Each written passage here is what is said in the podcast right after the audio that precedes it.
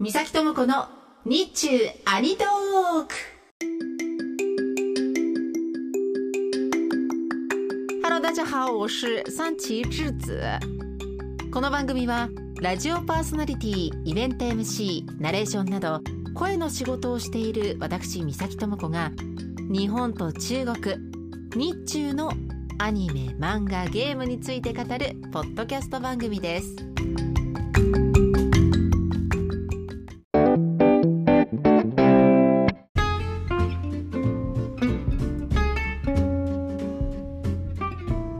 中国で日本のアニメはとても人気があって今は日本の放送と時差なく中国のアニメファンも日本のアニメを楽しんでいます。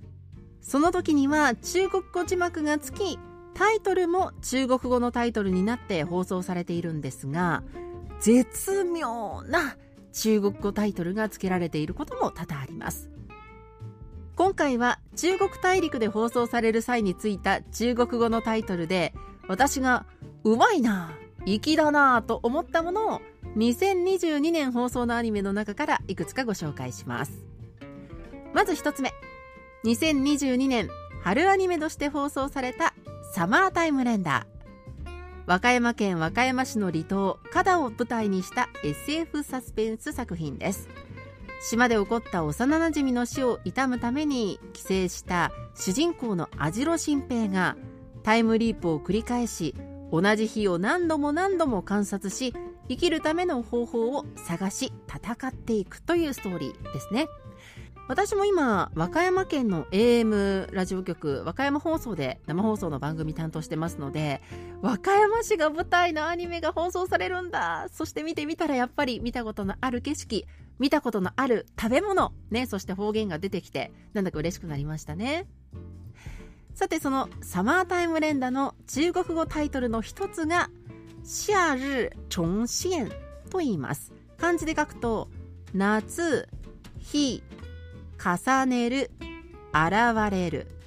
4つの漢字です。最初の夏日夏日と書いて夏日と読むんですがこれはそのまま夏という意味です。そして後半の2つの文字重現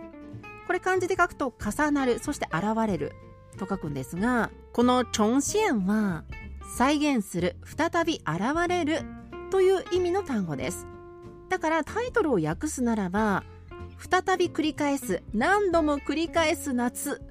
みたいな意味でしょうかね。では日本語タイトル、まあ、そもそものね、えー、現代はどういう意味なのか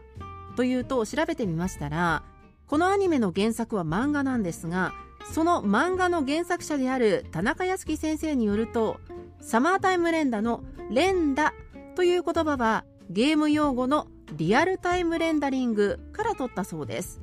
これ私もねそんなに詳しくないので、えー、調べたそのままを言いますとゲームなどのプレイを行いながらリアルタイムに画像の解析や生成ができるコンピューターグラフィックス技術の一つだそうです。新平が夏の時間を見ている。この動作がコンピューターが CG を描写するレンダリングに似ている。からこういった、言葉を選んで名付けたそうです。なので現代、まあ、日本語タイトルは見る観察することに重きが置かれている印象なんですが中国語タイトルはどちらかというと何度も繰り返すループすることが意味の中心になっています。日本語タイトルはもちろんまあ現代ですから素晴らしいんですけれども中国語タイトルもいいですよね。そしてもう一つの作品2022年夏に続編が放送された「ドクターストーン」週刊少年ジャンプで掲載されテレビアニメ1期は2017年の夏2期は2021年冬に放送されました。全人類が謎の現象により一瞬で石化して数千年。超人的な頭脳を持つ科学少年千空が目覚めます。文明が滅んだ石化世界ストーンワールドで千空は持てる科学知識を総動員し文明を再び起こし仲間を集め科学王国を作り上げていく。というストーリーなんですがこのドクターストーンの中国語タイトルの一つは新世紀です。漢字で書くと新しいの新に石。そして、えー、20世紀とかの世紀の紀です。新世紀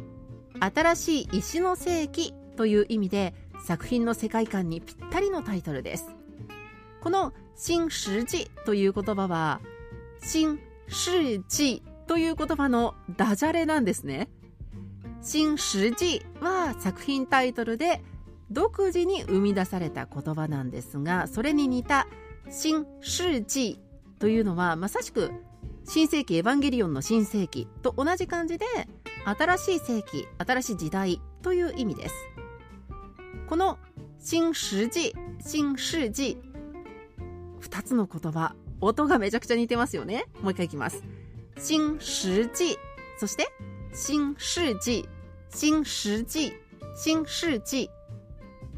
音の上がり下がりが違うだけっていうのはなんとなくお分かりいただけましたか？